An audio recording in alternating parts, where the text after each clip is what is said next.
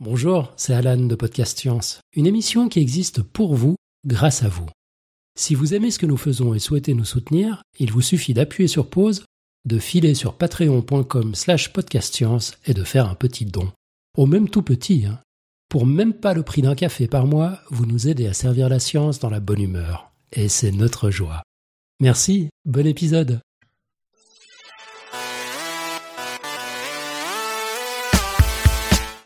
Bonsoir.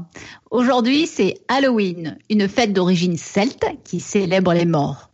Notre ensorceleuse de Claire n'a évidemment pas choisi cette date au hasard pour venir nous parler de l'un de ses sujets préférés, les poisons. Souvenez-vous, dans l'épisode 335, elle célébrait déjà la reine du crime, Agatha Christie, et nous racontait ses potions tueuses préférées. Il est temps de pas faire la scène et d'en finir. Elle a d'ailleurs fait appel à un complice, Vincent Pasquero, pour peaufiner le sujet. Nous sommes le mercredi 31 octobre de l'an 2018. Vous êtes dans podcast Science. Bienvenue dans l'émission 352.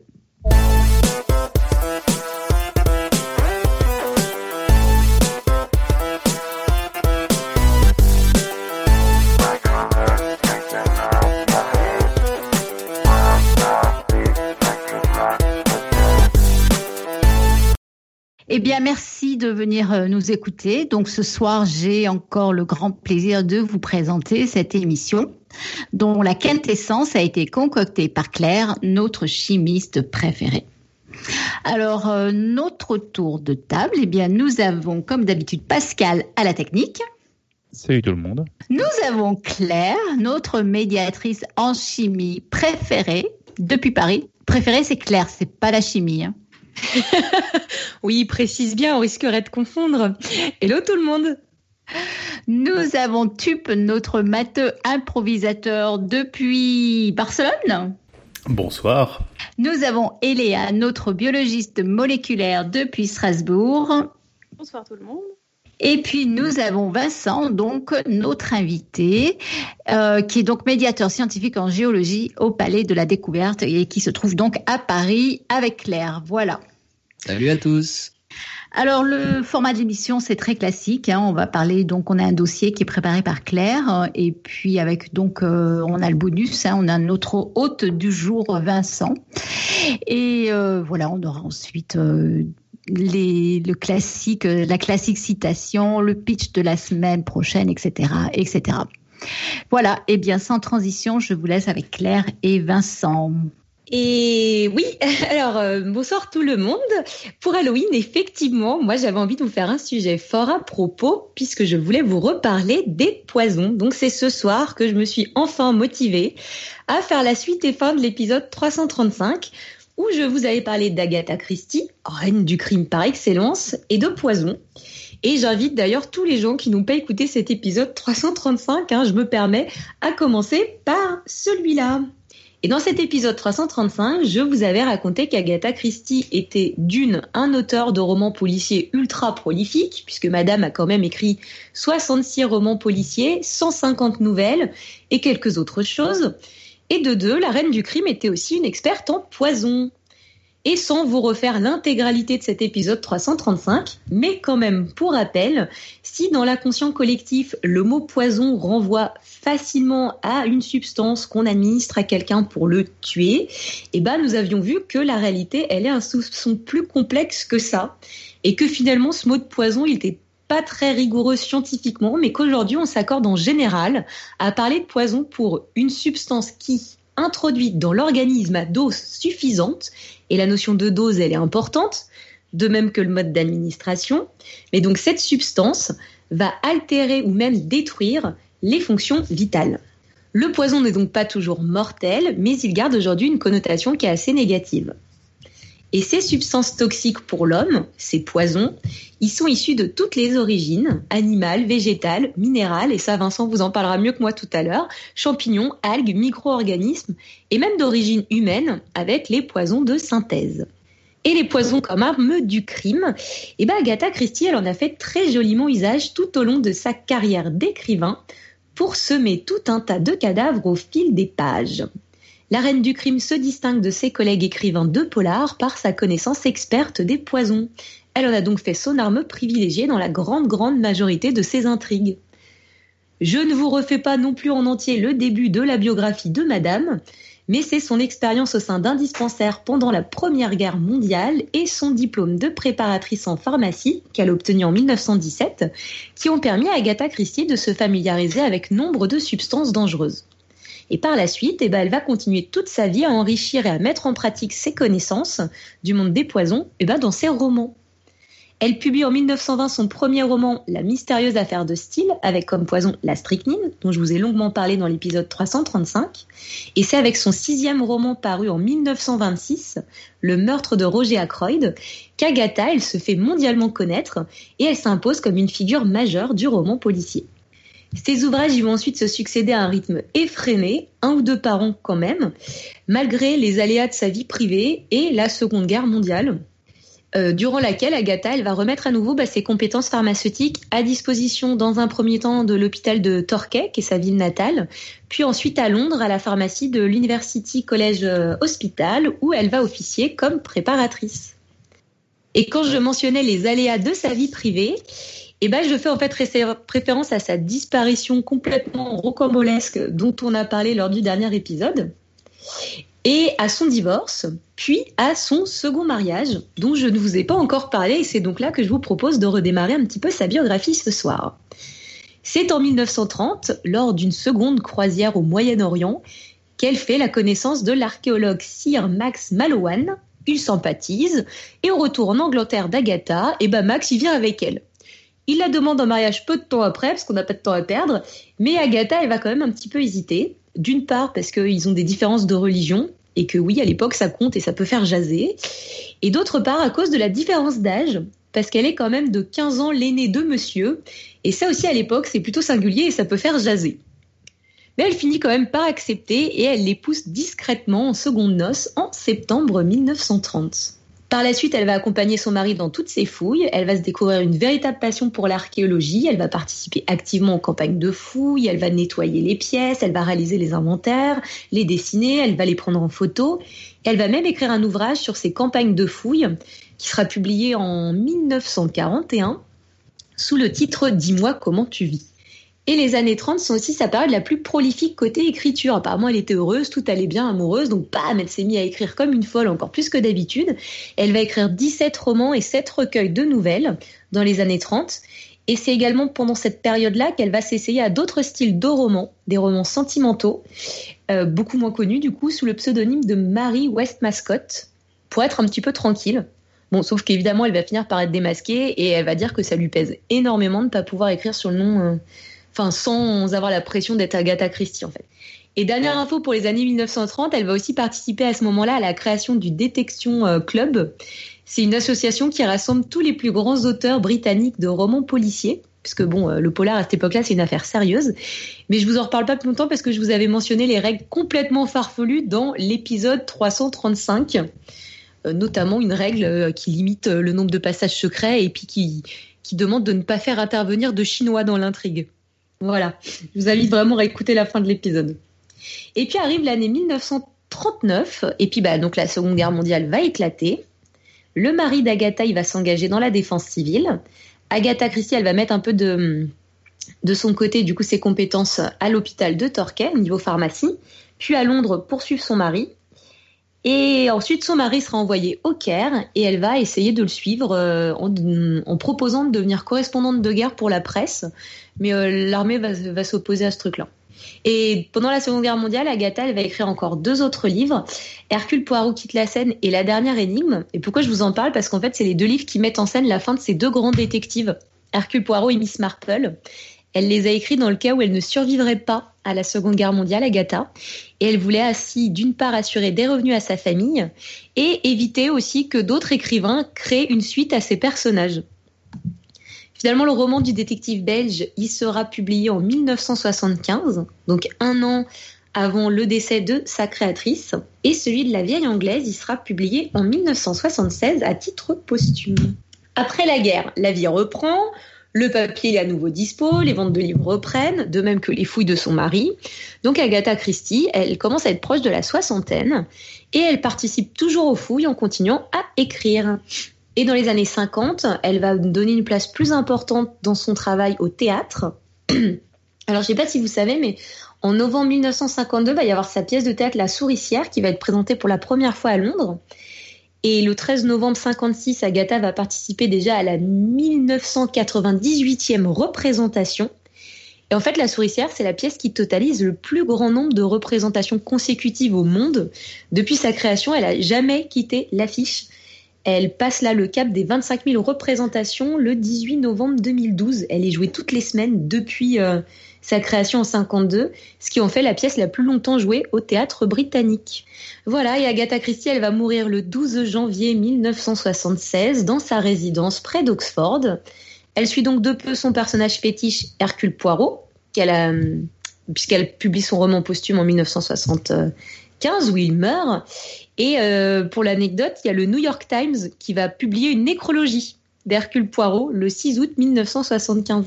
Sherlock Holmes aussi, il avait droit à sa nécrologie dans les, dans les journaux. Mm. Ouais, moi, moi j'aime bien. C'est cool ça, bah ouais. C'est bah ouais, cool, c'est hein. rigolo. Mm. Alors, par contre, Sherlock Holmes ça avait fait une vraie tollée, une telle tollée qu'Arthur Conan Doyle, il avait été obligé de le faire revenir son personnage. Parce que les gens n'acceptaient pas que le personnage soit mort. Mais bref. C'est pas n'importe lequel. Bah non. autre personnage, autre sujet. Ah tiens, faut que je vous fasse un dossier un jour sur Arthur Conan Doyle et les débuts de la criminalistique. enfin, pour l'année prochaine. c'est pas une promesse. Halloween l'année prochaine. Ouais, voilà, on va dire ça. En tout cas, ça c'était pour la fin rapide de la bibliographie, enfin de la biographie plutôt, je vais y arriver, de Agatha Christie, qui totalise donc 66 romans policiers, plus de 150 nouvelles qui ont été regroupées dans une quinzaine de recueils, et maintenant, parce que je vous propose, c'est de revenir plutôt sur le sujet des poisons, puisqu'Agatha en experte, elle en fait usage dans plus de 40 de ses romans policiers, donc plus de la moitié, et dans en plus un grand nombre de nouvelles. Et même si dans ces romans, bah, vous allez être, euh, ça va être saupoudré de poisons divers, elle en utilise quand même plus d'une trentaine différentes, ce qui est énorme. C'est quand même le cyanure, la substance la plus utilisée par l'auteur. Et le cyanure, bah faut reconnaître que c'est effectivement un poison qui est très prisé dans le monde du polar. Agatha Christie, elle va ouvrir la voie en l'utilisant dans plus de dix romans et dans quelques nouvelles pour tuer au total une vingtaine de personnages. Et elle va faire preuve d'inventivité et de diversité quant au mode d'administration. Mode d'administration qui, je le rappelle, a son importance dans le monde du poison. Parce que du mode d'administration peut dépendre la toxicité de la substance et donc la dose administrée et donc sa dangerosité.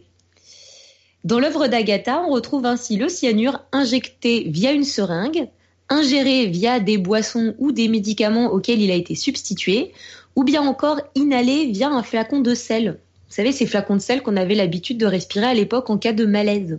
Du carbonate d'ammonium d'ailleurs.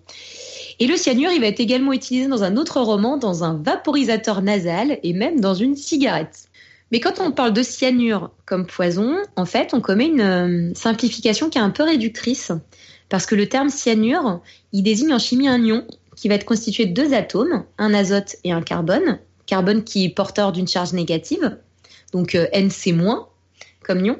Et il existe en réalité un grand nombre de composés, naturels ou synthétiques, qui sont capables de libérer cet ion cyanure. La toxicité des composés, elle dépend d'ailleurs de la facilité avec laquelle eh ben, cet ion cyanure il peut être libéré. Donc vous allez avoir certains composés de cyanure qui seront inoffensifs, quand d'autres comme le cyanure d'hydrogène ou le cyanure de potassium, ils sont fortement toxiques. Et dans la nature, il y a beaucoup, beaucoup de plantes qui contiennent des composés de cyanure. Alors la quantité de cyanure et le type de composé vont faire la toxicité de la plante. Et vous avez par exemple le manioc qu'on appelle aussi yucca ou tapioca, qui est une espèce de plante. Alors là, je compte toujours sur Eléa pour m'arrêter si je dis des bêtises. Hein. Euh, une espèce de plante de la famille des euphorbiacées, qui est fortement toxique. C'est tout bon, Eléa Mais alors le, le manioc, c'est toxique? Bah oui. Et alors pourquoi ils font que bouffer ça non Pardon? bah parce que tu fais attention à ce que tu vas manger et comment tu vas la préparer. Mais dans Colanta, ils bouffent que du manioc cru, quoi. En fait, c'est la racine qui est écrasée pour en faire une farine. Ça, c'est pas toxique. Et dans les graines, tu, tu, tu as du cyanure. Ah, et le tapioca ou euh, qu'on utilise pour faire, euh, c'est des, des flancs, je sais pas trop quoi, non? Qu'est-ce qu'on fait avec du tapioca euh, Bah, tu peux faire des oui, c'est des flancs. En fait. C'est riche en amidon, alors du coup, c'est un épaississant un peu. Oui, c'est ça, ouais. Et, ouais. Et ça, c'est c'est extrait de la graine ou c'est extrait de quoi? La, la, racine écrasée en farine. La racine aussi, d'accord. Voilà, vous vouliez savoir. non, mais c'est parfait. Donc, on a été au tapioca.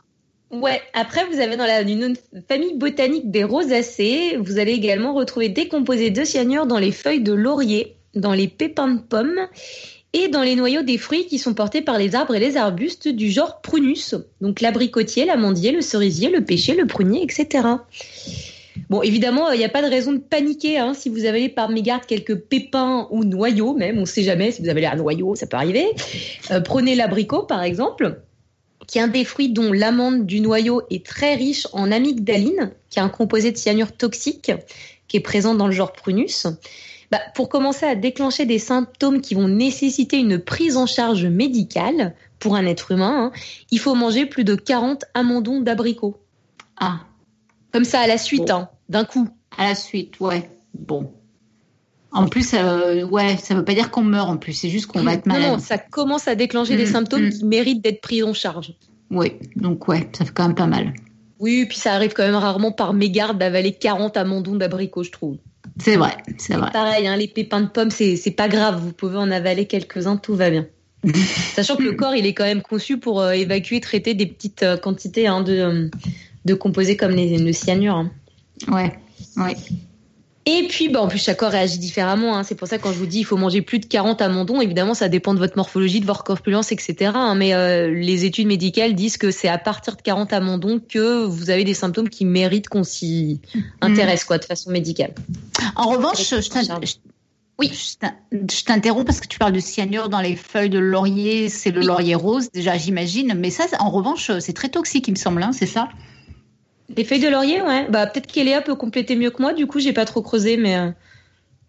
Euh, sur le laurier, je sais pas trop. Le ah laurier rose, je croyais que le laurier rose c'était vraiment très toxique en fait. Euh, les, bah, c'est directement dans les feuilles, ouais. Oui, c'est dans les feuilles, ouais. Mais du coup, je sais pas là, si on mange, je sais pas moi, mettons, on mange trois feuilles de laurier, est-ce qu'on est très malade quoi? Ah écoute, j'ai pas regardé la quantité de laurier. Il me semble que le laurier rose, on le mange pas, c'est le laurier sauce. Ah oui, bah, bien sûr, non, non, mais bien sûr qu'on le mange pas, puisque c'est très toxique. C'est bien. Et oui, non, c'est le laurier. Par contre, le laurier sauce, c'est vachement bon. Mais, mais du coup, je me posais la question si on mange trois feuilles de laurier rose, est-ce qu'on meurt? Ah, écoute, je chercherai la, la, quantité de feuilles de laurier pour la prochaine fois.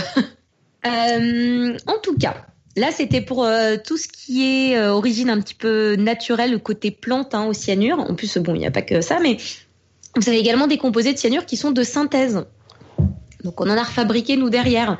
Alors certains qui vont être complètement inoffensifs et qui ont d'ailleurs fait partie du quotidien. Vous avez par exemple le pigment bleu de Prusse, euh, qui est un composé de cyanure, ou le ferricyanure de potassium, euh, qui est utilisé dans certaines techniques photographiques. Bon, euh, alors même si lui en lui-même, il n'est pas méchant, il est quand même utilisé avec précaution parce que si vous le si vous il peut libérer en fait du cyanure d'hydrogène qui lui pour le coup est hautement toxique si vous l'utilisez en présence d'acide en fait. Et puis bah euh, de façon pas très gaie, hein, il y a aussi d'autres composés de synthèse qui euh, ont été créés et qui ont malheureusement été détournés pour un usage euh, bah, carrément dramatique. Vous avez le zyklon B qui était conçu initialement comme pesticide et qui a servi bah, dans les camps d'extermination pendant la Seconde Guerre mondiale. Donc ah voilà, vous avez plein de composés de cyanure naturels et de synthèse, certains inoffensifs et d'autres euh, hautement toxiques. D'accord. Et, ben, ce que je vous propose, c'est de continuer en creusant un petit peu pourquoi. Pourquoi, euh, ce, pourquoi ce cyanure, il tue hein, aussi efficacement? Et ben, c'est parce qu'une fois libéré dans l'organisme, le cyanure, donc du coup, là, quand je parle de cyanure, je parle de lion cyanure, hein, quels que soient les composés de cyanure que vous avez, euh, vous avez absorbés, le cyanure va se retrouver dans le sang où euh, très rapidement, via la circulation sanguine, il va être transporté vers les sites qui sont le plus sensibles à son action. Et pourquoi il va pouvoir utiliser le sang pour se déplacer? Et eh bien parce que dans le sang, l'ion cyanure, il va aller se lier à l'hémoglobine qui est présente dans nos globules rouges. Alors l'hémoglobine, c'est une protéine qui est constituée de quatre chaînes qui sont chacune associées à une euh, molécule, euh, une structure un peu cyclique qui s'appelle une porphyrine et qui contient en son centre un ion fer un ion fer de plus Et ce complexe porphyrine fer de plus, il va être appelé M dans l'hémoglobine. Alors je vous ai mis un petit dessin pour ceux qui regardent euh, la chatroom ou qui réécouteront euh, dans les notes d'émission, juste pour euh, voir un petit peu visuellement parce que c'est un gros bidule hein, l'hémoglobine. Donc l'hémoglobine c'est quatre chaînes et elles sont associées à des des structures hein, qui sont en vert sur le petit dessin. Donc c'est ça les porphyrines. Et dans le centre de chaque porphyrine en vert, vous avez l'ion rouge qui est représenté en rouge. Et à droite, je vous ai mis le complexe porphyrine fer de plus, qu'on appelle l'EM. Et hum, c'est à ces ions fer que va se lier normalement le dioxygène, qui permet son transport depuis l'appareil respiratoire vers le reste de l'organisme. Le dioxygène, il va se lier avec euh, l'ion fer, et puis il va être acheminé, euh, puis libéré dans les tissus afin de permettre la respiration. Le problème, c'est que l'hème, il va se lier préférentiellement à l'ion cyanure plutôt qu'avec le dioxygène. Donc le système de transport de l'oxygène dans le corps, il va être compromis et il va devenir un système de transport du cyanure finalement vers les sites où il va causer le plus de dégâts. Le problème, parce qu'une fois à l'intérieur des cellules de notre corps, ce cyanure, toujours lui, hein, il va aller s'attaquer aux mitochondries. Les mitochondries, elles sont parfois décrites comme les centrales énergétiques des cellules. Ce sont les mitochondries en fait qui effectuent ce qu'on appelle la respiration cellulaire en utilisant le dioxygène qui va être délivré par l'hémoglobine et du glucose qui est apporté par l'alimentation pour produire de l'énergie sous forme d'ATP, une molécule euh, utilisé ensuite dans un très grand nombre de réactions chimiques du métabolisme. Le problème, si vous avez absorbé du cyanure, c'est que l'ion cyanure, pouf pouf pouf, il est acheminé via l'hémoglobine. Une fois arrivé à destination, il se sépare de l'hémoglobine pour aller se lier plutôt à la place du dioxygène, toujours dans les mitochondries. Et dans les mitochondries, il va se lier à une enzyme qui s'appelle la cytochrome C oxydase, qui possède elle aussi un ion fer dans son site actif. Et cette fois, cette substitution du dioxygène par l'ion cyanure sur la cytochrome C oxydase, donc l'enzyme qui est impliquée dans le processus de respiration, eh ben, elle est irréversible. Donc ça veut dire que cette fois, le cyanure, il est lié à cette enzyme-là, c'est irréversible et ça ne pourra pas être remplacé derrière par du dioxygène ou quoi que ce soit.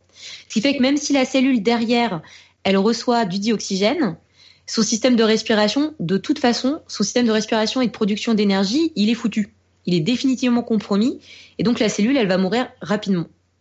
Et le décès, eh ben, il survient habituellement dans les 4 heures qui suivent l'absorption de cyanure et ça laisse du coup pas beaucoup de temps hein, euh, à votre victime pour euh, pour permettre l'apparition de symptômes. Alors ça va être des vertiges, une respiration rapide, des vomissements, des rougeurs ou encore une somnolence et un pouls rapide. De toute façon, vous, vous avez à peine remarqué que vous êtes empoisonné, que 4 heures plus tard, c'est terminé quoi. Voilà, ça c'était pour le cyanure. Enfin, 4 heures, t'as le temps, as le temps de souffrir quand même en 4 heures. Ouais, hein. ouais. Quand même, hein, c'est pas super T'as le temps de souffrir, mais ça laisse quand même pas beaucoup de temps pour réaliser, réagir, aller te faire soigner, guérir, réaliser que c'est ça le problème et, euh, et, choper un antidote derrière, quoi. Ouais, c'est vrai. C'est vrai. Hein, ça laisse pas, ça laisse pas ma masse de temps pour, euh, pour vraiment agir, quoi. Au niveau du cyanure. Voilà. Ça, c'était pour le cyanure. Est-ce que ça vous va?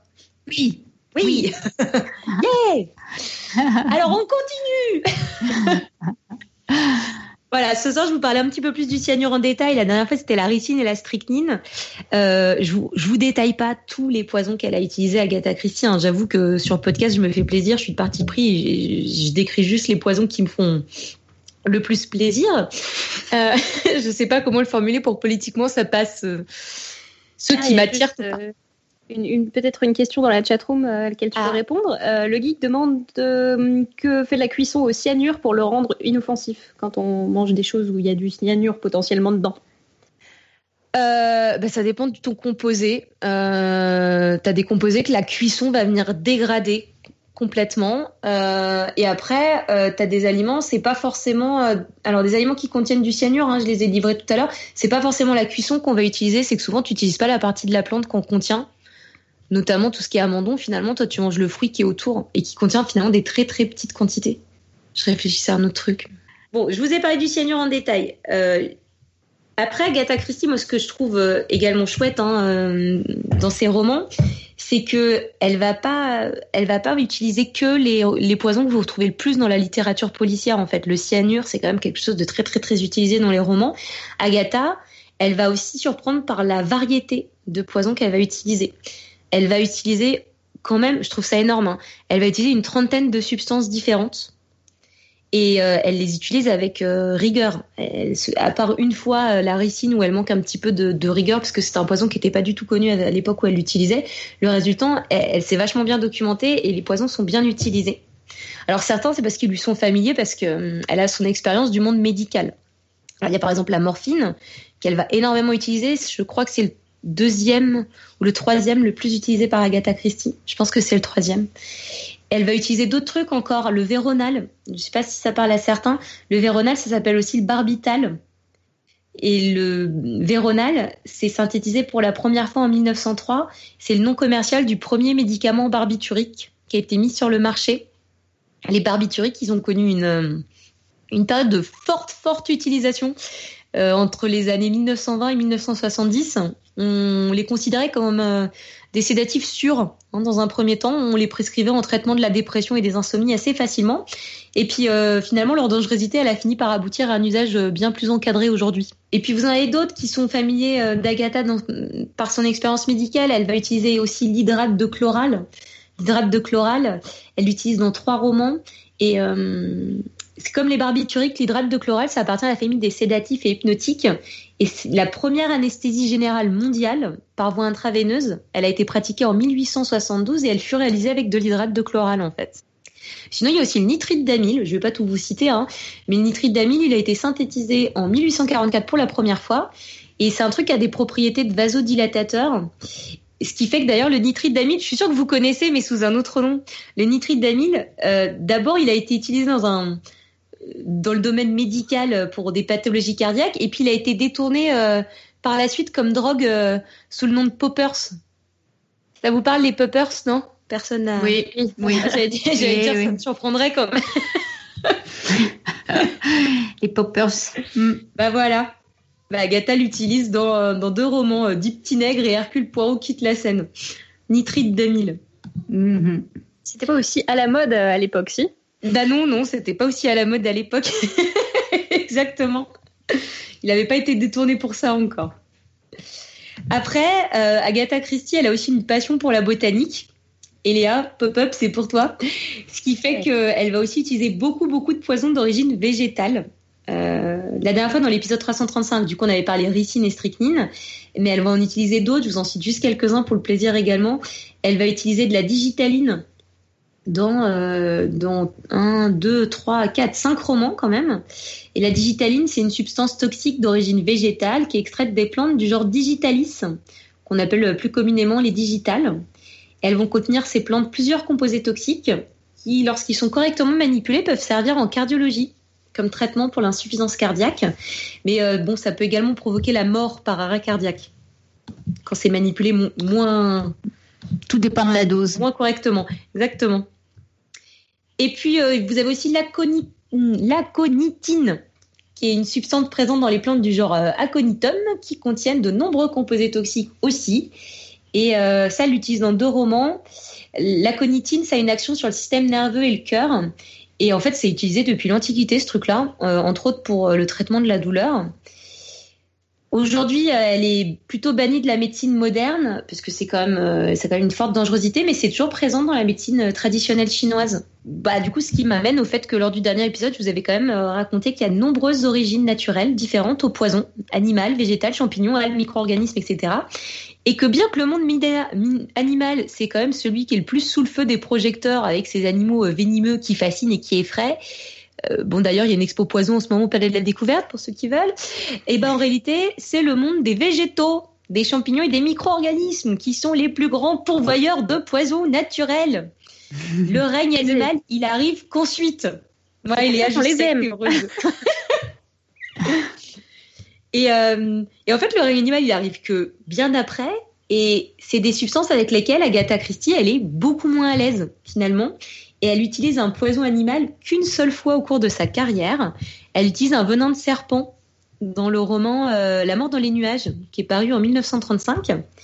Et le venin, alors le venin, il est administré dans un avion, dans le cou de la victime, avec une petite aiguille, un aiguillon qui va être déguisé en guêpe. Enfin bref, c'est c'est gros Agatha Christie, quoi, mm, mm, côté mm. scénario. Et elle utilise un venin euh, venimeux Boomslang, qui est euh, de l'espèce Dyspholitus typus de la famille des Colubrida. C'est une espèce qui se rencontre en Afrique, ces serpents-là. Et en réalité, bah, les, venins de, les hein, ils, ils, sont pas faciles, ils sont compliqués à utiliser parce que si vous regardez la constitution, la composition d'un venin de serpent, c'est constitué de plusieurs centaines de composants différents. Vous avez une mixture qui va contenir entre autres des enzymes qui peuvent être nécrosantes, euh, procoagulantes, anticoagulantes au contraire, et fibrinolytiques, alors donc qui, qui dissout la, la fibrine euh, des caillots sanguins. Et ce qui fait que du coup du venin de serpent, ça a sur la coagulation sanguine une action qui va être euh, hyper compliquée, qui va être multifactorielle et puis euh, qui évidemment varie en fonction d'une espèce de serpent à l'autre. Hein. Et le venin de, du, du boomslang qu'elle utilise, Agatha Christie, il a principalement c'est principalement une hémotoxine. Donc ça va inhiber le processus de coagulation du sang et euh, la victime elle va mourir avec des saignements internes et externes classe. Ah, mais c'est horrible. Ouais. Ouais, c'est horrible. Il y a quand même d'autres d'autres signes hein, et symptômes qui peuvent apparaître avant euh, avant la mort par hémorragie. Vous avez des maux de tête, des nausées, une somnolence et vous pouvez même avoir des troubles mentaux. et le venin, il est lent à agir. Hein. Il va il va les symptômes, ils vont pas se manifester tout de suite. C'est plusieurs heures après la morsure. je, je, rigole parce que quand tu lis maux de tête, nausées, somnolence et troubles mentaux, je pense qu'il y a beaucoup d'entre nous ce soir qui vont se poser beaucoup de questions. Moi, j'aime bien, ça me fait penser, tu sais, aux effets secondaires quand tu prends un médicament. Attention, ce médicament peut t'entraîner des... Et ce qui me fait penser que, oui, euh, encore une fois, tout est poison. Il y a des poisons, c'est la dose qui fait le poison. Et les médicaments, bah, c'est pareil. Et euh, ça se gobe pas comme ça, un médicament. Du coup, s'il y a plein d'effets secondaires, tout simplement parce que c'est une substance qui est toxique quand même qu'on vous fait avaler. Alors, on vous la fait avaler dans la dose appropriée pour les effets qu'on désire, mais ça reste quand même pas anodin de prendre un médicament. Eh Mm. Voilà, c'était le petit moment engagé. Euh. T'as de la famille dans la pharmacie, non euh? J'ai une sœur qui est pharmacienne, ouais, bien sûr. Bah, c'est pour ça que je te demande, Claire. non, mais après, encore une fois, les, les, médicaments sont une invention absolument merveilleuse. Ne pas prendre de médicaments euh, quand il y a besoin. Bon, je ne prends jamais d'antibiotiques, Irène me connaît très bien. je peux être à l'article de la mort que j'attends que mon système immunitaire fasse son boulot tout seul. Mais euh, non, mais c'est très bien les médicaments, c'est une très bonne invention. Prenez-en quand il en faut, mais euh, par contre, je trouve que c'est un petit peu dommage de se gaver. Euh, personne, personne se gave beaucoup trop facilement de médicaments. Mais chacun fait ce qui lui plaît. Qu'on ne m'accuse pas. en tout cas, je m'égare. Là, c'était pour le règne animal. Je vous en ai parlé très très vite du règne animal, puisque bon, Agatha Christie, elle en a parlé qu'une fois. Et, dans la nature, après le règne animal, vous avez encore d'autres pourvoyeurs de poison, c'est les minéraux. Les minéraux qu'on a parfois un peu tendance à oublier. Alors, moi, je sais pas si c'est comme ça. C'est une, supposition de ma part. C'est peut-être parce que de prime abord, on a un peu de mal à imaginer, en tout cas moi, une action, un truc actif, genre ici un empoisonnement, fait par un truc qui est aussi inerte qu'un caillou, globalement. Sauf que, bah, rappelez-vous, quand on parle de poison, la dose et le mode d'administration sont des critères qui sont très importants, qui sont liés à la toxicité. Alors en fait, on peut regarder ce qu'il y a comme constituant dans ces minéraux et ce qu'on peut en faire et comment. Et en réalité, vous avez quand même un des poisons les plus connus à échelle mondiale, qui a été très utilisé dans la vraie vie comme dans le monde du polar, qui est d'origine minérale, c'est l'arsenic. Et l'arsenic, il a clairement pas volé son titre de poison. Et c'est d'ailleurs le deuxième le plus utilisé par Agatha Christie dans ses intrigues. Et très tôt dans l'histoire, eh ben, l'arsenic, son nom va s'attacher à celui de, de familles et de personnages illustres. Vous avez la famille Borgia, dont on entend par exemple beaucoup parler avec l'arsenic. En France, sa popularité à l'arsenic, elle va avoir lieu à la cour de Louis XIV dans un mélange qui contient plein d'autres trucs, qui est utilisé pour hâter l'acquisition d'un héritage, ce qui a valu à l'arsenic un autre surnom, le doux surnom de poudre de succession. Oh, oui. D'ailleurs, je me demandais euh, un joli nom, pour un truc dégueulasse. ouais. Et arsenic, ça vient d'où ce nom, tu sais, non? Euh, Oui, mais alors c'est toi qui me l'as dit, hein, Vincent, c'est ça, ça alors je réfléchis, ça m'est sorti de la tête. C'est un, mot arabe euh, qui a trait à quoi? À la couleur, non? J'ai un trou. cest à dire, c'est pas plutôt le cyanure qui est le trait à la couleur qui veut dire bleu ou je sais pas quoi. Le cyanure, oui. Ça euh, vient d'un nom et puis finalement ça ne veut plus rien dire. Attends, du coup, j'essaie de le rechercher en même temps. Je suis sûre. Je le chercherai pendant que Vincent y parlera. Ah, le nom arsenic vient du persan, j'ai retrouvé. Ah. Alors, un nom persan que je zarnik, qui veut dire hors piment jaune, à cause d'un composé d'arsenic et de soufre de couleur vive. Zarnik fut ensuite traduit en grec par le mot arsénicon, lui-même apparenté au mot arsenikos, qui veut dire masculin ou viril, avant d'aboutir finalement à arsenic. Toujours faire vachement bien c'est magique. Ton livre là. Euh. Ah non mais ouais, ouais.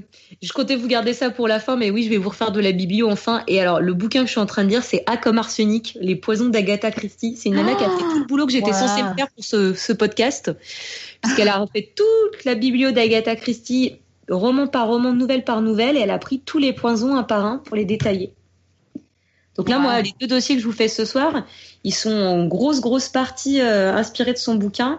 Et euh, si vous voulez savoir d'autres poisons et plus en détail des trucs, bah, je vous invite à le, à le bouquiner. Parce que moi, au final, je vous aurais parlé que de quatre, euh, quatre substances en détail. Elle, elle les a tous, bon, pas tous, mais elle en a détaillé bien plus que moi. Et elle est chimiste, l'auteur. Donc, bien évidemment, ah. le, bouquin est. Ah, bah, d'accord. ah, bah, d'accord. Mais je suis de parti pris. Ah, donc l'arsenic masculin et viril, magnifique. Euh... bah, poison préféré du coup? Non, non, non. Moi, je préfère le cyanure, mais ça... enfin, quoi que la strychnine, quand même, euh, les, les, effets de la strychnine avec les spasmes violents là, c'était quand même pas mal. je sais pas, mon cœur hésite. Je, je ne saurais choisir un poison préféré. en tout cas, l'arsenic Agatha, elle l'utilise dans six romans, donc c'est quand même pas mal, dans plusieurs nouvelles. Et euh, bon, là, je vais juste vous parler très très vite un petit peu de l'arsenic, puis je donnerai la parole à Vincent. Mais l'arsenic, si je regarde du point de vue de chimiste, hein, c'est le 33e élément du tableau périodique. Et l'arsenic, il se retrouve en réalité bien plus fréquemment à l'état naturel sous forme de composé. Du coup, quand on parle de l'arsenic comme poison, eh ben, un petit peu comme le cyanure, on commet une simplification qui va être trompeuse, car c'est en réalité à l'un de ces composés en particulier le trioxyde d'arsenic, donc euh, AS2O3, qu'on appelle aussi l'arsenic blanc, qu'on fait allusion. Le trioxyde d'arsenic et quelques autres hein, composés arsenicaux, ils sont bien plus toxiques que l'arsenic sous sa forme de corps simple. Et le trioxyde d'arsenic, ça a l'apparence du coup d'une poudre hein, qui est quasiment inodore et qui possède un, goût qui est légèrement sucré. Donc c'est une aubaine hein, pour les empoisonneurs.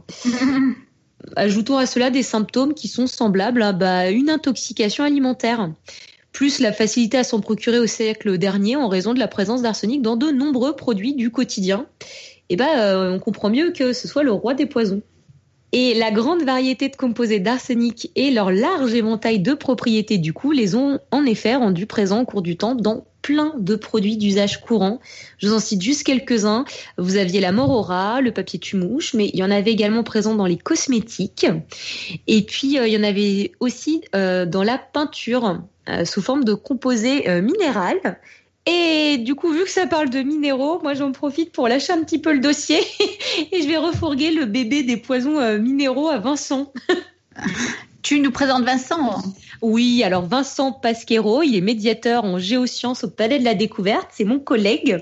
Et sur podcast, il est déjà venu vous parler de coprolite lors de la radio dessinée euh, Caca. Il est déjà venu vous parler de bière lors de la radio dessinée Bière. Ils avaient fait deux super dossiers sur la fabrication de la bière et, euh, et sur l'histoire de la bière d'ailleurs, qui était super.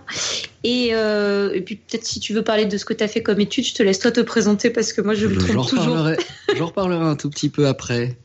Je suis ravi de, de revenir à ce micro. Euh, en compagnie de Claire parce qu'elle m'a fait une wish Lorraine. J'espère qu'elle n'est pas empoisonnée pour le coup. un régime à base de wish. Et une tarte aux pommes comme dans Blanche-Neige. Coïncidence, je ne pense pas. Il y a du poison dans la pomme? Ah bah dans les pépins, mais je n'ai pas mis les pépins dans on la... Verra, on verra dans 3-4 heures. Bon, reste avec nous Vincent. Alors, une petite précision chimique avant de, avant de continuer. Euh, L'arsenic, si on regarde sa position dans la classification périodique, euh, il est dans, juste en dessous du, phosphore dans la même colonne. Euh, et euh, comme euh, bah, beaucoup de substances qui sont dans les mêmes colonnes, ils ont des propriétés assez similaires. Et si j'ai bien compris, euh, sachant que le phosphore est quand même très abondamment très abondamment présent dans le, dans le corps humain, il, peut se substituer au, au, au composé à base de phosphore dans le corps humain et c'est pour ça qu'il faut un peu le bazar, de ce que j'ai compris. Si on en revient euh, à sa présence euh, dans, les roches, euh, Claire a commencé à le dire, il est assez rarement sous forme natif, l'arsenic tout seul, ça arrive, mais sinon il est très souvent sous forme de sulfure et d'oxyde il n'a pas de vraiment de, de, de, de minerai euh, très très typique. Il est, il est dans plein présent dans pas mal de contextes, mais comme beaucoup de sulfure, il est aussi très présent dans des contextes volcaniques ou, euh, ou hydrothermaux, dans des montagnes. Enfin voilà, en gros, on peut aussi le trouver dans des sédiments. On peut, on est susceptible de le trouver dans plein de régions. Parmi les, les minéraux euh, remarquables à base d'arsenic, il y a l'or piment. Claire, tu as commencé à en parler. Un peu d'étymologie, ça va, ça vient de or pigment qui était utilisé en effet comme, euh, comme très joli pigment, euh, mais légèrement toxique. Euh, je vous invite à essayer d'aller en, voir en, photo. C'est vraiment des très très beaux minéraux. Euh, Realgar également, sulfure d'arsenic. Ça, ça vient d'un mot arabe qui veut dire morora. Donc il y a déjà plusieurs siècles, les gars avaient compris que voilà, fallait pas trop faire mumuse avec. Alors Claire a commencé à parler de, de, cas d'empoisonnement historiques. il y a des cas d'empoisonnement modernes euh, très répandu parce que à assez faible dose, il devient assez vite toxique. Euh, dans beaucoup de régions du monde, on le retrouve dans les eaux souterraines. Et il y a euh, une quantité assez phénoménale de gens qui euh, sont susceptibles d'être touchés par cette contamination à l'arsenic. Je pense notamment à tout le tour de, de l'Himalaya, au Pakistan, au Bangladesh, en Chine, dans les Andes également, au Chili, dans l'ouest des États-Unis. Il y a une étude qui a l'air de dire que euh, plus de 140 millions de personnes dans le monde euh, sont touchées par euh, par ces types de pollution des eaux. Donc c'est juste l'eau qui ruisselle, qui emporte avec elle de l'arsenic, et on, on, le retrouve donc en, en, quantité assez assez importante dans les eaux du sous-sol. Alors ce qui est ironique dans l'histoire, c'est que par exemple au, au Bangladesh, on a commencé à utiliser au XXe siècle de l'eau souterraine parce que l'eau de surface était susceptible d'être contaminée par des bactéries. Et on a fait des forages et on se retrouve avec des contaminations à, l'arsenic. Euh, en France aussi, euh, il y, a, quelques cas de, contamination à l'arsenic. Euh, il y a notamment une, mine dans le sud de la France, dans, l'Aube, qui a été une très grosse mine d'or fin du 19e, début du 20e. Et ça a été aussi un des principaux sites d'extraction de l'arsenic en, Europe à la même période, voire peut-être peut-être bien le plus gros. Euh, il reste des résidus euh, miniers autour de autour de cette mine et euh, par exemple les, les, récentes inondations dans l'Aube ont fait craindre à des à des, euh, des comment dire des contaminations par par ruissellement. donc voilà, c'est un site très très pollué, c'est la mine de Salsigne je trouve que le nom est, assez euh, évocateur, ça le signe. Bon, euh, le problème c'est qu'on en a besoin. Euh, alors pas seulement pour les applications dont tu as parlé, on en a besoin dans des applications beaucoup plus modernes. on s'en sert en alliage pour durcir certains métaux, et on s'en sert aussi beaucoup comme comme semi-conducteur. C'est un assez bon semi-conducteur, l'arsénure de gallium qui est euh, très très utilisé. Euh, il me semble bien que c'est le deuxième le plus utilisé derrière le silicium, si je dis pas de bêtises. Et donc, euh, bah, sachant qu'on utilise de plus en plus de bidules à transistors, la consommation est pas prête de s'arrêter. Je crois qu'il y, a dix fois plus de d'arsenic, enfin d'arsénure de gallium dans les téléphones modernes que dans ceux d'il y a quelques années. Donc voilà, ça c'est pour le côté poison. Euh, mais il y a aussi euh, des minéraux qui soignent. Hein. Vous l'avez évoqué plusieurs fois, c'est plutôt ambivalent la, la, notion de poison. Alors il y, a un minéral euh, très très très connu euh, dont c'est le cas, euh, la halite. Ça, ça parle à tout le monde. c'est très très non, utilisé presque tous les jours quand vous faites la cuisine, c'est euh, le sel. C'est parce qu'en fait les géologues ils sont en kikinant, ils mettent euh, des noms aux minéraux qui sont pas les noms que tout le monde utilise. C'est le sel, le chlorure de sodium. On appelle ça le minéral euh, cristallisé. On appelle ça la halite. Et ben bah ouais bah ça c'est évident. Si on l'avale en trop grande quantité, hein, ça on va pas bien. Euh, si on en a pas assez, bah ça on va pas bien non plus. Il y a, y a une on est. On est non, je, mets n'importe quoi. Je dis n'importe quoi. oui, c'est pas... C'est nul, c'est nul, nul. Irène gagne mais... 10 points d'humour ce soir. non, mais j'ai jamais entendu ce mot, quoi. Eh jamais. je, vous dis, ils sont kikinants les, les géologues pour ça. Euh, non, mais faut que tu viennes plus, plus souvent, Vincent, pour nous apprendre plein de trucs. Ça fait des jolis cristaux. vous avez déjà vu ça dans vos pots de gros sel. Hein, ça fait des, des, jolis cristaux cubiques. Il y en a des très très gros qui peuvent faire euh, plus de 10 cm de haut. Euh, donc voilà, ça, euh, je pense que c'est à peu près évident pour tout le monde que en juste proportion, c'est bien pour le corps en l'avalant. D'autres minéraux qu'on utilise en les avalant, qui peuvent être très très bons pour pour la santé. Par exemple, tous les minéraux de la famille des smectites, ça aussi vous les connaissez bien. Euh, ça vous rappelle pas le nom d'un médicament Comme dans le smecta? Voilà, c'est une sous sous-famille d'argile en fait les les smectites pour ça que ça a un goût de plâtre, le smecta.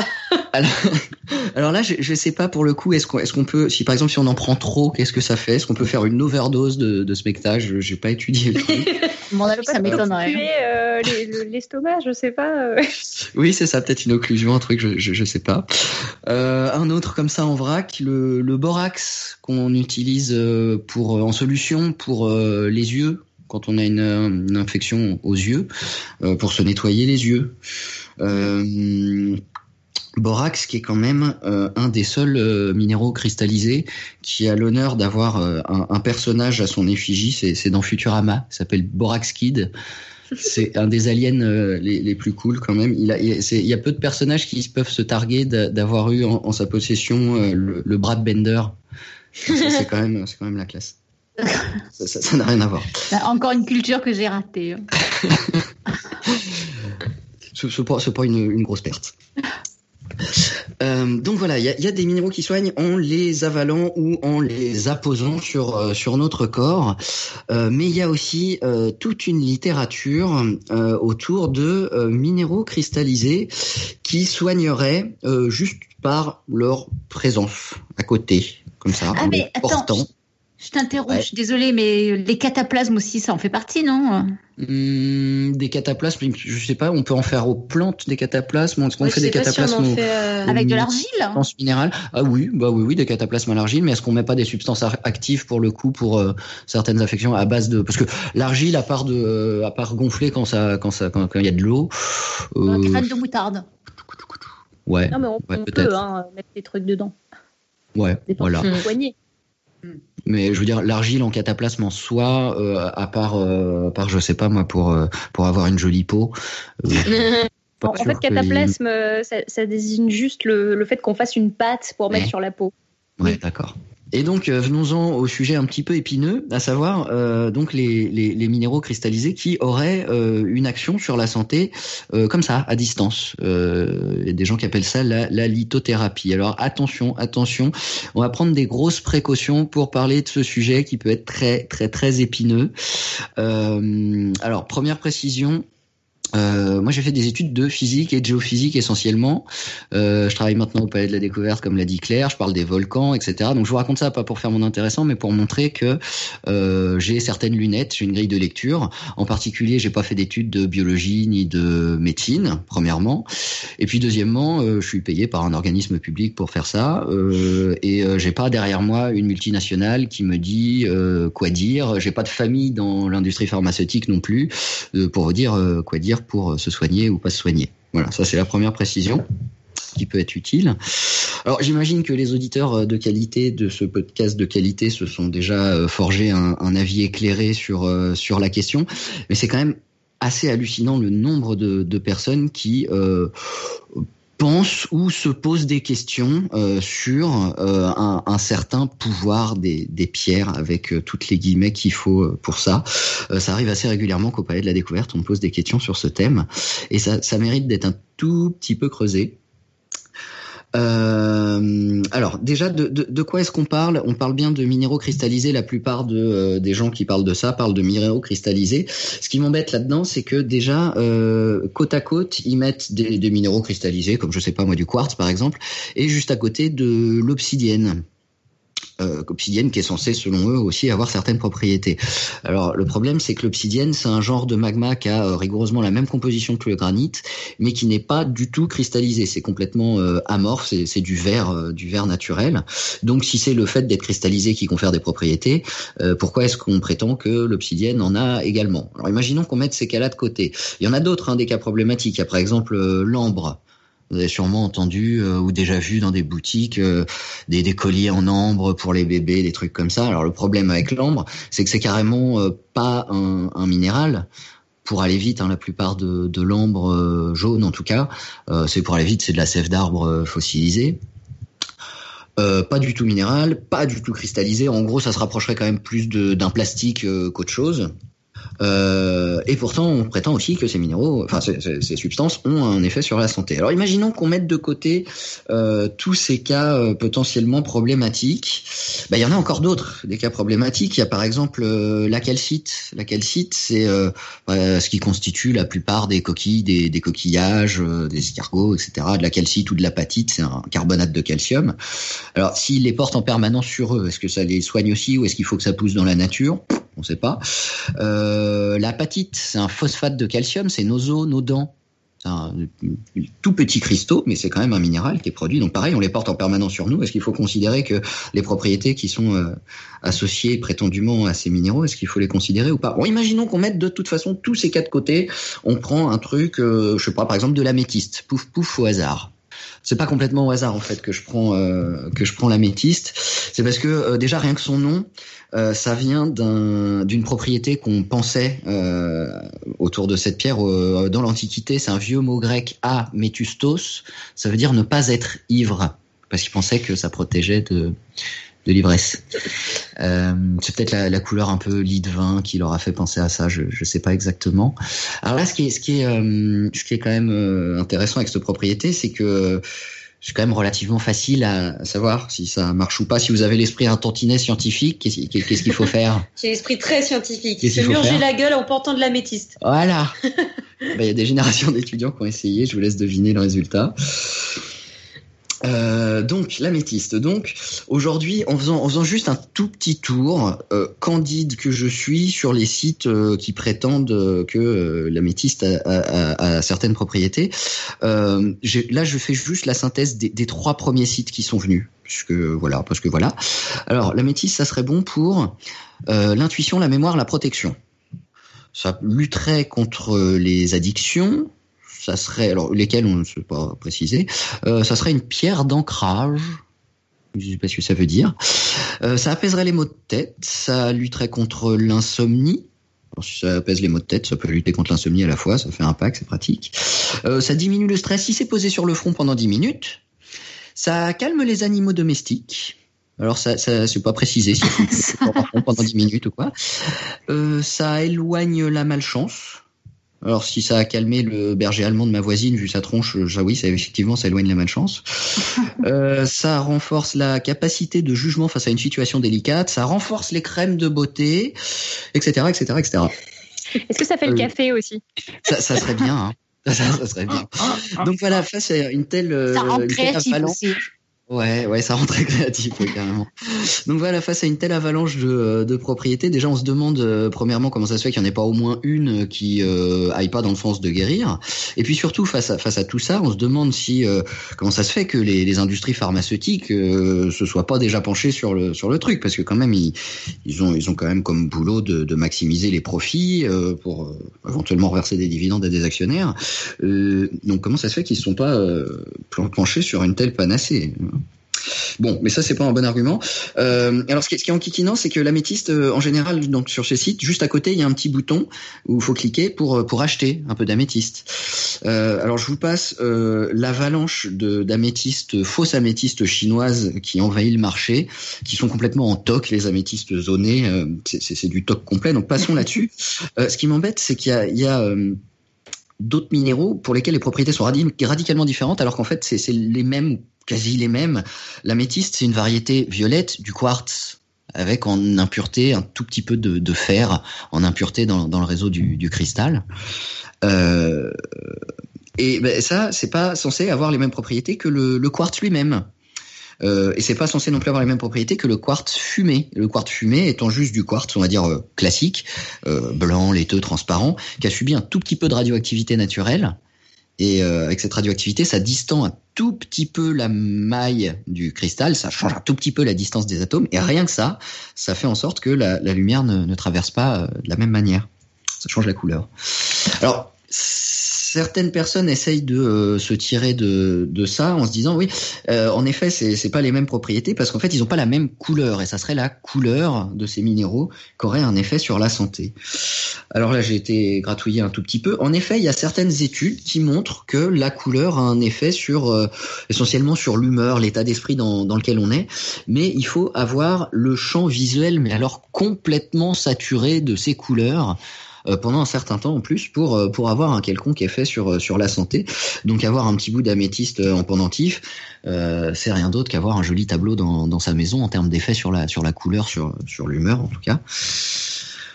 Euh, donc voilà, partant de là, moi je suis un petit peu enquiquiné parce qu'on me demande assez souvent, euh, oui mais alors qu'est-ce qui est prouvé scientifiquement? Ou alors on dit euh, oui, mais vous, vous vous contentez de ce qui est prouvé scientifiquement. Il y a aussi des choses qui sont pas prouvées scientifiquement. Alors là, une toute petite parenthèse là-dessus, c'est que je suis un peu embêté avec cette question de prouver scientifiquement. Je suis pas sûr de bien voir ce que ça veut dire. En fait, enfin, je, je, vois bien ce que moi je veux dire par là, mais je sais pas si euh, la plupart des gens, en particulier s'ils n'ont pas vraiment un background scientifique, ce qu'ils entendent par là. Euh, par contre, euh, je peux avoir une petite idée de ce qu'on peut faire euh, pour raconter des trucs en étant à peu près sûr de pas raconter de bêtises. Hein. ça, j'ai des petites idées. le principe, c'est d'essayer de faire coller l'ensemble de nos observations, faire coller ça avec l'ensemble de nos théories. Il y a, y, a, dans tout, tout au fur et à mesure de, de l'histoire des, des, moments où on a des, des morceaux de théorie euh, qui ne coïncident pas exactement avec des observations, qui n'ont pas d'observations à laquelle ils correspondent. Si, si, je sais pas si je dis pas de bêtises, mais peut-être pour la, la, théorie des cordes aujourd'hui, je suis pas sûr qu'il y ait d'observations qui aillent corroborer euh, ça ou pas. Bon, faudrait redemander. Euh, à l'inverse, il y a aussi des séries d'observations euh, qu'on a fait des, des, des, bonnes observations. Quand je parle d'observation, attention, on parle de pas n'importe quelle observation. C'est pas euh, tiens, euh, euh, ma grand-mère porte une améthyste et elle va mieux depuis. Non, c'est une bonne observation. Ce que j'entends par là, c'est. Ne euh... jamais la gueule, c'est que c'est bon. jamais la gueule. c'est bon l'alcoolisme. Euh, donc des bonnes observations, c'est on s'est mis ensemble, euh, on est on est sûr d'avoir fait la même observation parce que des fois on a la berlue, donc euh, on l'a répété l'observation de préférence histoire d'être sûr de pas avoir eu une berlue collective. Euh, voilà, donc des bonnes observations. Il y a des il y a des observations pour lesquelles on n'a pas encore de, de, théorie et on peut s'en accommoder hein, jusqu'à voilà pendant un certain temps on avait observé que euh, Mercure en tournant autour du Soleil, il y avait un, petit bug, l'avancée un peu trop rapide du périhélie de Mercure. Euh, pendant un bout de temps, on s'en est pas soucié. Et puis en fait, quand on a eu la, la relativité, on s'est dit, oh, bah, en fait, c'est normal. Euh, quand on prend en compte pas que Newton, mais la relativité aussi, ça, trouve une explication. Cette observation qui n'avait pas de théorie trouve une, une explication. Donc l'idée, voilà, le, job, c'est d'essayer de faire coller les observations et, les théories. Alors quand on part d'une théorie qui a pas de, on va partir dans l'autre sens. Quand on part d'une série d'observations euh, pour laquelle il n'y a pas encore de théorie, une, une série d'observations assez répétées.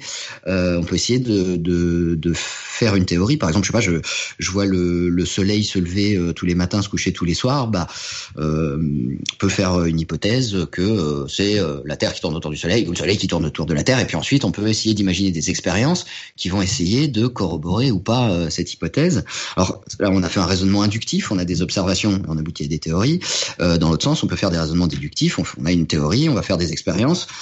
Euh, alors là, par rapport au résultat de ces expériences, soit euh, le résultat corrobore pas euh, la théorie, là il y a un bug, il faut essayer de recommencer, de voir ce qui, pose problème, soit le résultat corrobore la, théorie, et là qu'est-ce qu'on peut dire? Ben, on peut dire que la théorie est bonne ben, jusqu'à preuve du contraire, et, c'est tout, et, et, pas plus que ça, est bonne jusqu'à preuve du contraire. Donc voilà, partant de là, si on essaye d'aller fouiller du côté des théories par rapport aux, aux minéraux qui soignent, euh, cristaux qui soignent par juste leur présence, euh, comme un naïf, euh, comme n'importe quel candide qui se penche sur le sujet, j'ai commencé par essayer d'essayer voir s'il y, avait des, articles là-dessus. Euh, alors je sais pas, j'ai été voir sur les bases de données, euh, PLOS, etc. J'ai essayé de taper lithothérapie, résultat zéro.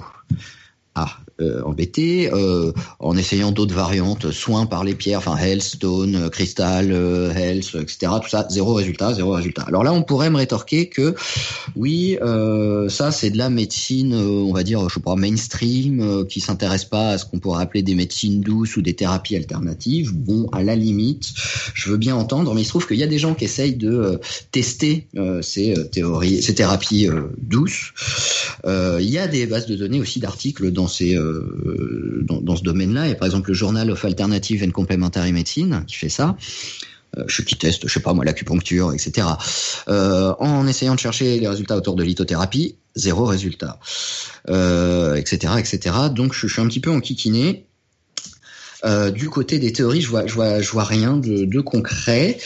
Euh, alors parfois, euh, sur, les sites hein, qui prétendent que les, pierres ont des minéraux, ont des, des, effets sur la santé, pardon, on entend des trucs. Le cristal émet quelque chose que notre corps capte comme une antenne.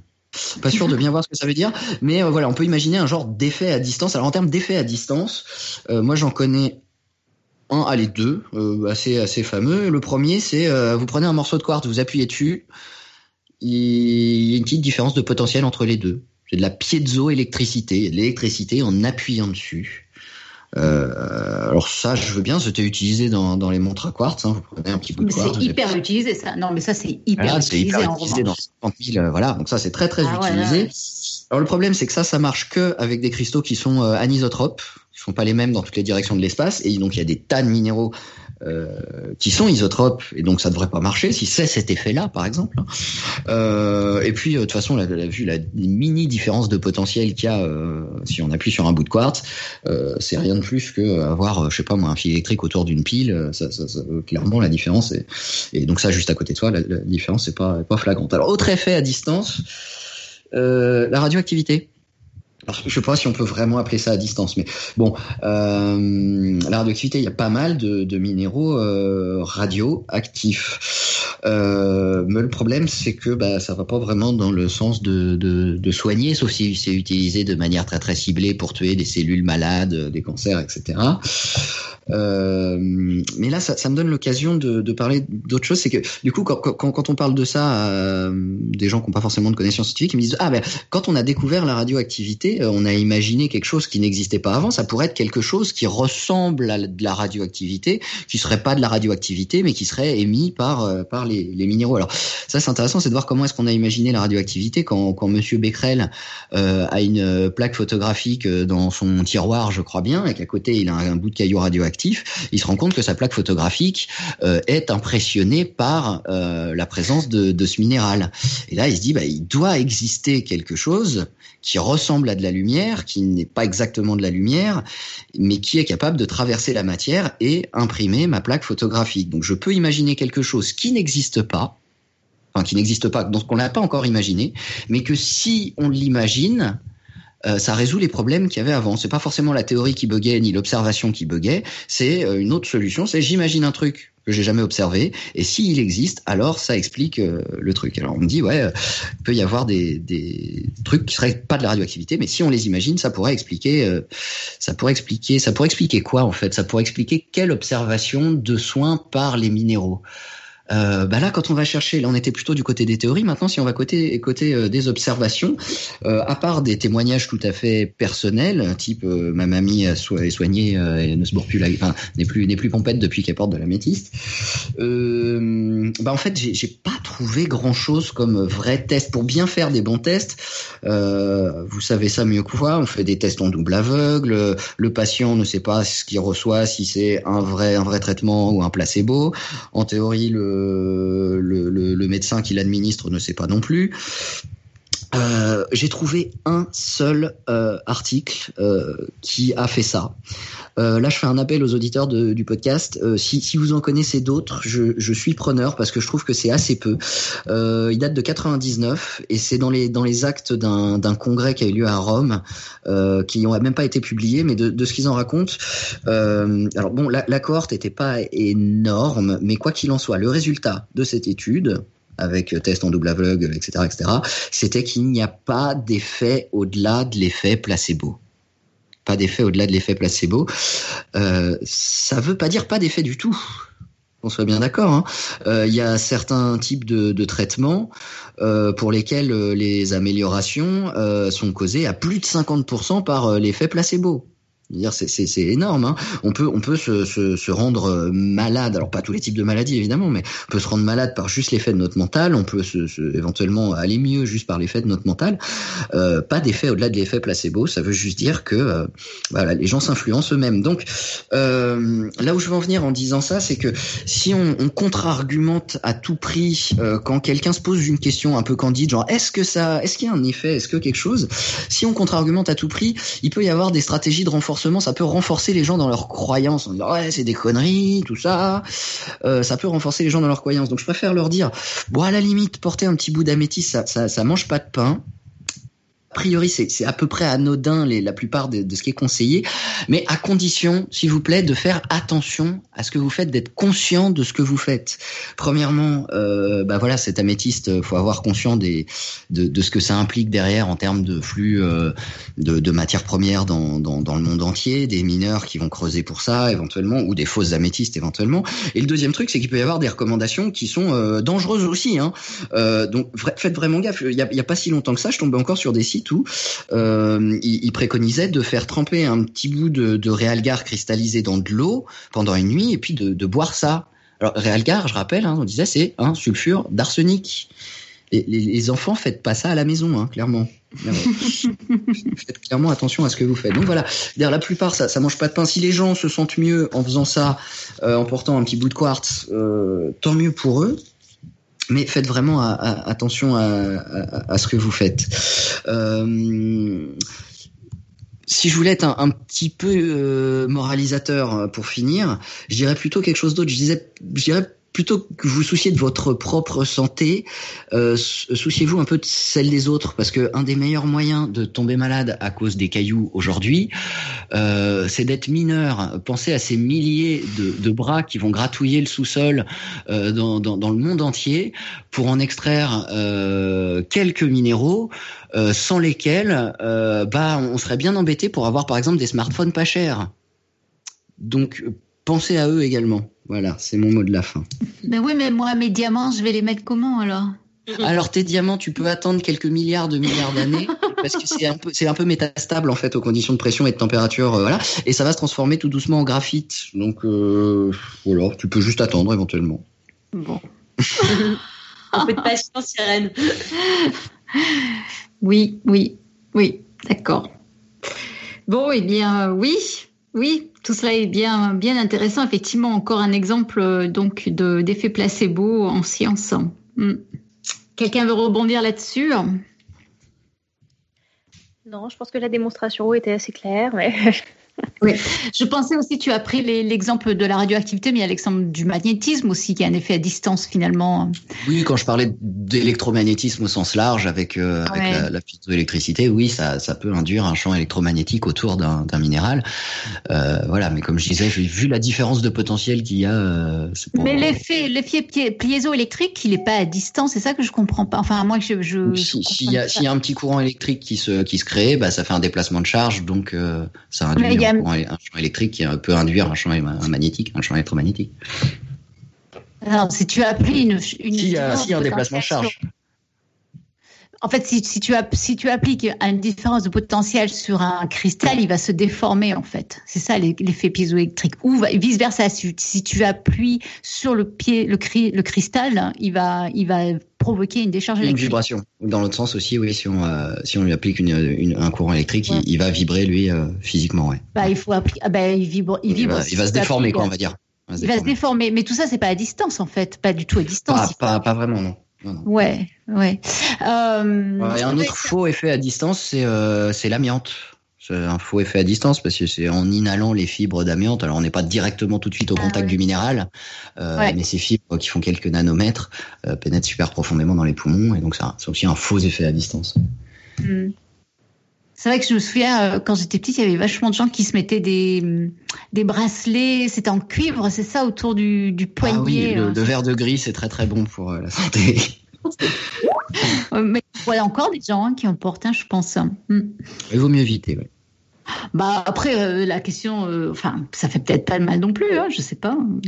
Il y a des cas d'empoisonnement. Alors c'est très lent, c'est ça vraiment à très long terme. Mais j'ai entendu parler de cas de, de alors pas d'empoisonnement très très sévère, mais euh, ouais, faudrait que je recreuse. Je, suis, je suis pas tout à fait au, fait. D'accord. Bon, et eh ben merci, c'était super. Merci Vincent. Ben, merci. euh, eh bien voilà, donc on a fini notre dossier sur les poisons, c'est ça? Ouais, moi je veux juste bien redonner de la biblio si j'ai le droit de reparler une petite seconde. Euh, parce que du coup, je vous ai parlé que de quelques petits poisons d'Agatha, mais euh, pour les deux dossiers, là, le 335 et le 352, celui d'aujourd'hui, pour ceux qui peuvent, euh, qui veulent en savoir plus, qui adorent bouquiner, moi je vous conseille A comme arsenic, les poisons d'Agatha Christie, donc celui de ce soir qui a été écrit par Catherine Harkup. Et puis vous en avez un autre qui est vachement bien sur les poisons, c'est Histoire des poisons, des empoisonnements et des empoisonneurs, qui a été écrit par Eric Birlouz. Et euh, on vous avait mis les, images de ces deux bouquins-là dans les notes d'émission de la 335. Et puis j'ai aussi trouvé une thèse euh, d'une nana, une thèse euh, de pharmacie, une nana qui s'appelle Amandine Stribig, qui a écrit sa thèse de pharmacie sur les poisons utilisés dans les romans d'Agatha Christie. donc voilà, c'était pas mal. sa thèse était, bon, du coup, un peu plus scientifique que le bouquin, tourné différemment, mais c'est pas mal, ça permet de croiser les infos pour ceux qui veulent en savoir un petit peu plus. D'accord. Voilà. Merci. On mettra tout ça évidemment dans les notes d'émission. Je ne sais pas si on a eu des questions des auditeurs dans la chatroom. Je n'ai pas trop regardé en fait. Euh, Ils étaient sages. Hmm.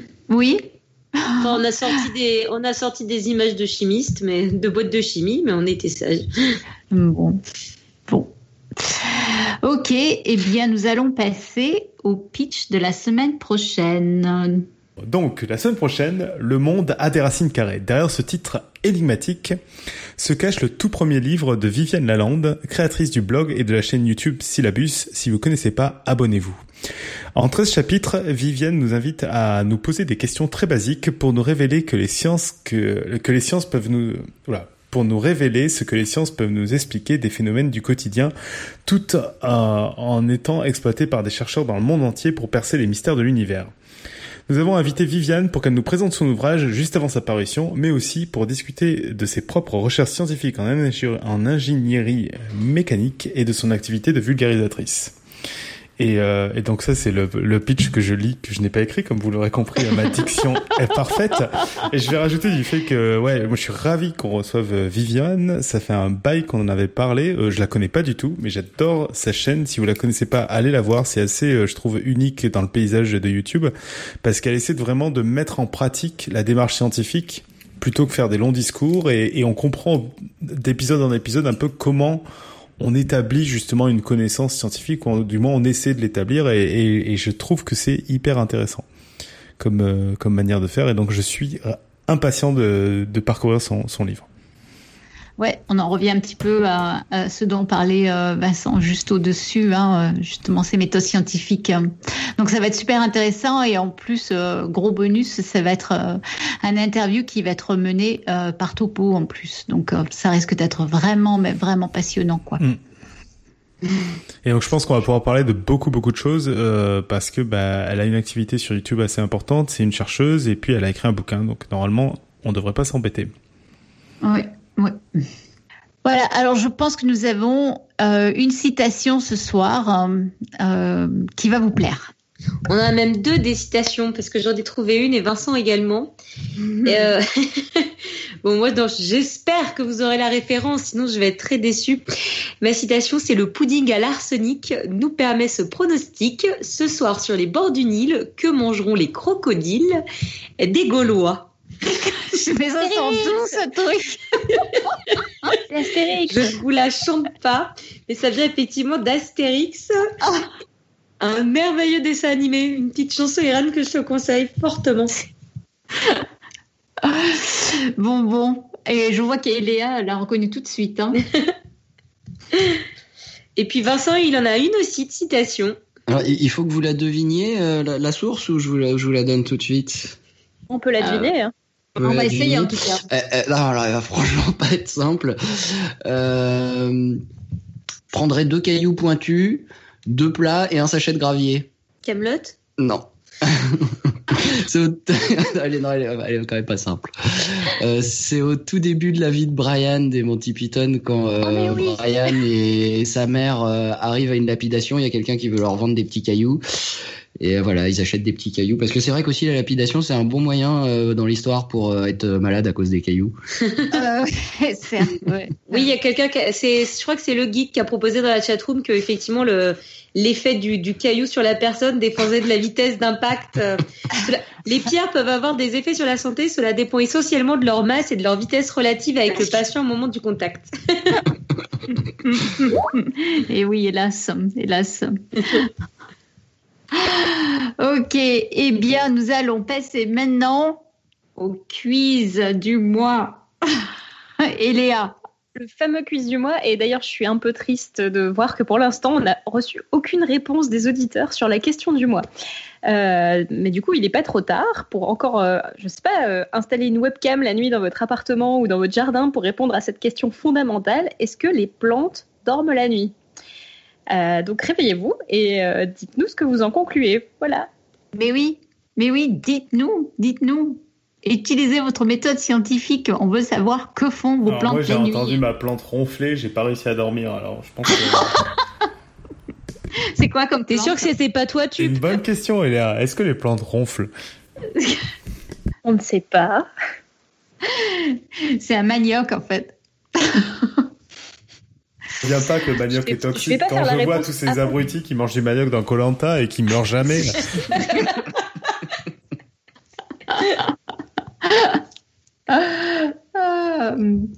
Bon, moi, je voudrais euh, encore une fois dire merci à vous tous, tous ceux qui nous soutiennent moralement et financièrement. Ça fait évidemment une énorme différence pour nous et on, on, nous vous en sommes vraiment sincèrement reconnaissants. Écoutez donc Alan, notre créateur, et venez sur notre page Patreon. Et comme l'a fait en effet notre dernier sponsor en, da- en date, Sirdec. Voilà, merci, merci encore une fois. Et puis, et puis voilà, je bafouille, je l'ima, le, décidément. Cette émission arrive à sa fin, malheureusement. Donc merci beaucoup Claire, merci beaucoup beaucoup Vincent, qui on l'espère tous les deux vous auront donné plein d'idées que vous n'utiliserez jamais en cette veille de la Toussaint. Euh, la semaine prochaine, donc, on va parler pour ne pas changer de science et de vulgarisation de la science avec Viviane. Donc, euh, bien, n'oubliez pas de nous rejoindre. Euh, n'oubliez pas non plus de répondre à notre quiz et n'oubliez pas de nous envoyer vos commentaires et vos likes et vos pas likes. Voilà, passez donc une très belle semaine. On se retrouve donc le 7 novembre. Et d'ici là, que servir la science soit votre joie.